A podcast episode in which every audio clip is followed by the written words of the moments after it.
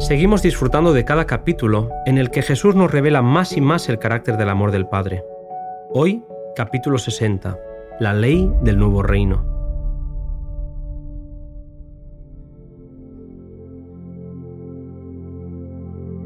El tiempo de la Pascua se estaba acercando y de nuevo Jesús se dirigió hacia Jerusalén, hacia el lugar del sacrificio.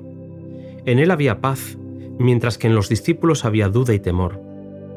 Jesús les había explicado claramente su entrega y sus sufrimientos, pero ellos no entendían nada de lo que se les decía.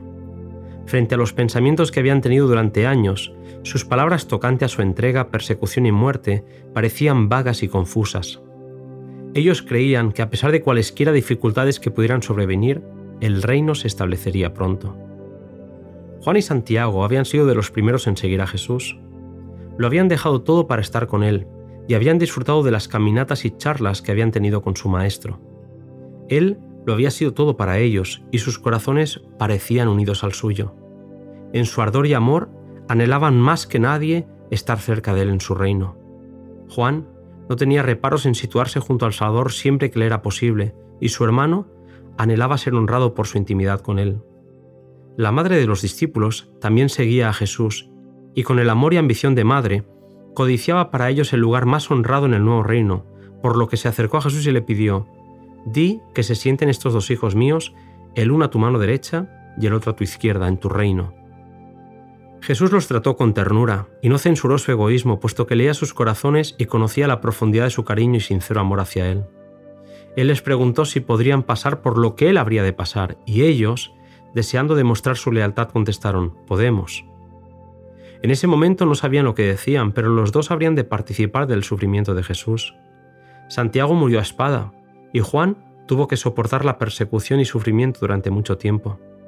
Aunque tenían que aprender que en el reino de los cielos no se alcanza la posición por favoritismo. No se la gana ni se la recibe como un regalo arbitrario. Es el resultado del carácter. El que estará más cerca de Cristo será el que en la tierra haya bebido más hondamente del espíritu de su amor desinteresado, que mueve al discípulo como movía al Señor, a darlo todo, a vivir, a trabajar y a sacrificarse, aun hasta la muerte, para salvación de la humanidad. Cuando los diez se enteraron de la petición de Juan y Santiago, se disgustaron mucho. El puesto más alto en el reino era precisamente lo que cada uno estaba buscando para sí mismo, y se enojaron porque los dos discípulos habían obtenido una aparente ventaja sobre ellos. Un tiempo después, de nuevo apareció renovarse la contienda en cuanto a cuál sería el mayor, y Jesús, llamándolos para sí, dijo a los indignados discípulos, ¿Sabéis que los que se ven ser príncipes entre las gentes se enseñorean de ellas, y los que de entre ellas son grandes tienen sobre ellas potestad, pero entre vosotros no será así. En los reinos del mundo, la posición significaba engrandecimiento propio. Se obligaba al pueblo a existir para beneficio de las clases gobernantes. La influencia, la riqueza y la educación eran otros medios de dominar al vulgo para que sirviera a los dirigentes. Las clases superiores debían pensar, decidir, gozar y gobernar, las inferiores obedecer y servir.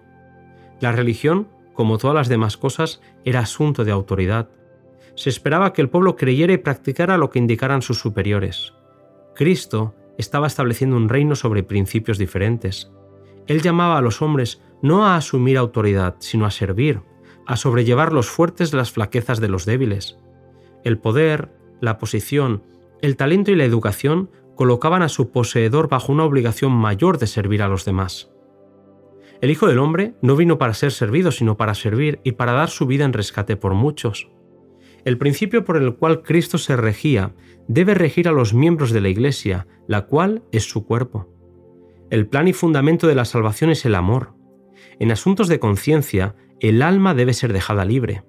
Ninguno debe dominar otra mente, juzgar por otro o prescribirle su deber. Dios da a cada alma libertad para pensar y seguir sus propias convicciones. Ninguno tiene el derecho de fundir su propia individualidad en la de otro.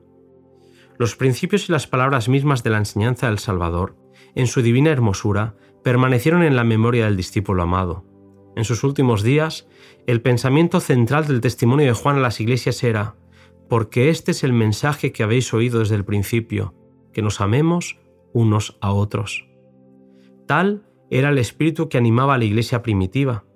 Después del derramamiento del Espíritu Santo, La multitud de los que habían creído era de un corazón y un alma, y ninguno decía ser suyo algo de lo que poseía, mas todas las cosas les eran comunes. Hasta aquí la lectura de este capítulo. Gracias, querido amigo, por acompañarme. Nos volvemos a encontrar, si quieres, en el siguiente audio, la historia de Zaqueo.